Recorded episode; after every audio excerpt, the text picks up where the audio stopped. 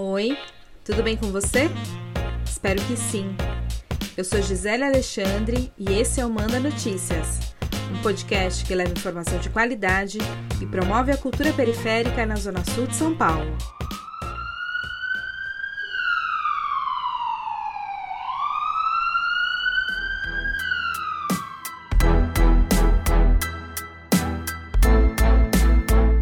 A situação da pandemia no Brasil passou a ser preocupação para o mundo todo. Atualmente, somos o epicentro da pior crise sanitária dos últimos tempos. O número de vacinas ainda é muito baixo. Os governos, principalmente o federal, não têm feito um bom trabalho na conscientização da população e também têm demorado muito para construir políticas públicas para apoiar a economia. O resultado disso se reflete no desrespeito às medidas preventivas, no alto número de casos e nos hospitais lotados. Infelizmente, os leitos hospitalares no nosso país está em colapso. Nós não temos vagas. Hoje na minha unidade, infelizmente, para entrar uma pessoa na UTI, ou a pessoa tem que falecer, ou ela tem que ter uma melhora significativa para ir para a enfermaria. Mas infelizmente, assim, com o coração partido, eu digo que não temos nenhuma vaga na Prevencênio do Paraíso e é muito triste o que estamos vivendo e presenciando nesse momento. Essa que você acabou de ouvir é a técnica de enfermagem Luana Ferreira de Freitas Santana, moradora do Capão Redondo. A Luana trabalha há 16 anos na área da saúde. Ela está na linha de frente do combate à Covid-19 desde o início da pandemia e o que ela fala faz todo sentido. De acordo com dados divulgados pela Secretaria Estadual de Saúde em 13 de março, o estado de São Paulo tinha 87,6% de leitos ocupados. Na Grande São Paulo, a situação é ainda pior, 89,4%. Hoje, a capacidade de armazenamento de oxigênio do Hospital de Mimirim é de um tanque de 9 mil metros cúbicos. E esse tanque vai ser trocado por um tanque de 20 mil metros cúbicos, que vai aumentar muito a capacidade do hospital de, de capacidade de armazenamento. É, preciso dizer a vocês também que dos 250 leitos é, que foram criados no hospital, entre leito de enfermaria e leito de UTI, sendo 160 de enfermaria e 90 de UTI, estão quase todos ocupados. Tem mais de 200 pacientes Covid hoje no Hospital de Memirim e os 90 leitos de UTI estão todos ocupados, todos. A partir de segunda-feira, dia 15, o hospital receberá mais 50 leitos de UTI, é, elevando o número para 140. Então, eu estou trazendo essas informações para que você saiba que a situação é gravíssima, precisamos dar a nossa colaboração, nos cuidando, evitando ser contagiado, porque a situação está alarmante. É perigoso a gente contrair e depois não ter um leito sequer de enfermaria para nos receber. Então, pessoal, vamos tomar os devidos cuidados. Esse é o José Geraldo Araújo. Ele é conselheiro do Hospital M. Boimirim. O Geraldo costuma postar vídeos nas redes sociais contando sobre a situação do hospital. Esse áudio que você ouviu é de um vídeo postado por ele no dia 13 de março. Nesse mesmo dia, de acordo com a Secretaria de Saúde, os hospitais da capital com maior número de leitos ocupados por internações de Covid eram o Hospital Municipal Brasilândia, com 173 pessoas na enfermaria e 206 na UTI, e o Hospital M. Boimirim, com 137 pessoas na enfermaria e 89 na UTI. Desde o início da pandemia, esses dois hospitais são os que mais recebem casos de Covid e, não por acaso, eles ficam em distritos periféricos, na Brasilândia, na Zona Norte, e no Jardim Ângela, na Zona Sul. É nas regiões periféricas onde há o maior índice de contaminação de Covid. Isso pode ser olhado de muitas formas, mas a mais fácil de enxergar talvez seja o que a Luana me contou. Eu não concordo com o fechamento é, total ou com o lockdown. É, nossa economia está quebrada.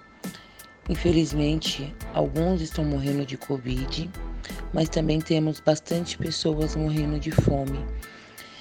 Tudo questão de política.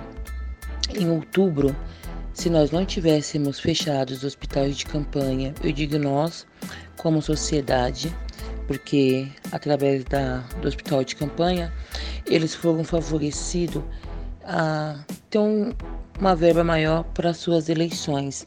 Então, a partir de outubro, teve flexibilidade e com isso desencadeou o que estamos passando hoje. Infelizmente, por questão de ego e política, estamos passando é, por uma das piores fases no Brasil relacionado à economia, a mortes, né, uma briga política referente ao auxílio emergencial. É o que eu disse. Não precisaria dar somente o dinheiro, poderia dar uma cesta, diminuir a conta de água e luz, e assim as pessoas poderiam ficar em casa, porque elas estão indo atrás do dinheiro trabalhar para poder pagar uma água, uma luz e ter o que comer, onde eles acham que o auxílio emergencial é tudo. E nós da periferia sabemos que não é só isso, né? Vai muito além. É como eu sempre falo aqui no podcast. O fique em casa na periferia é diferente. O home office ou trabalho à distância é uma realidade para poucos. E o pequeno empresário, aquele que usa a garagem de casa para abrir uma loja de roupas ou uma adega, depende dessa única fonte de renda para sobreviver. Sem o apoio do governo, fica difícil manter as restrições. Mas essa é a única alternativa que a gente tem agora para se prevenir dessa doença.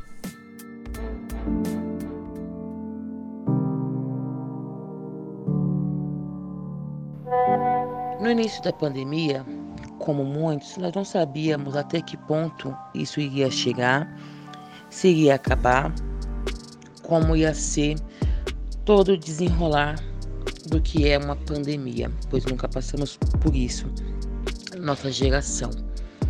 É, sim, até hoje, né, nesse caos que estamos vivendo, a gente encontra ainda aglomerações, baile funks, roda de samba, alta sociedade se encontrando às escondidas, mas por trabalhar e ter convívio com pessoas de outro tipo de classes a gente sabe que tem os encontros.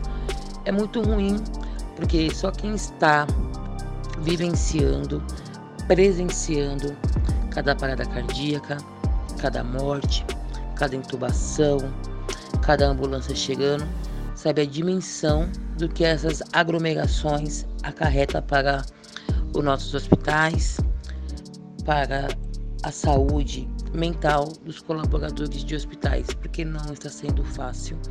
Eu digo e repito, nós não queremos palmas, queremos respeito, queremos gratificações, porque poucos fazem o que estamos fazendo, deixando a nossa família de lado para cuidar da família dos outros, e o outro, por muitas vezes, está em aglomerações, pouco se importando com a família deles.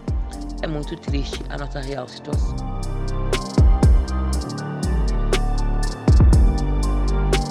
E é com esse desabafo da Luana que eu me despeço por hoje. Beijo grande, se puder, fique em casa e tenha fé que isso vai passar.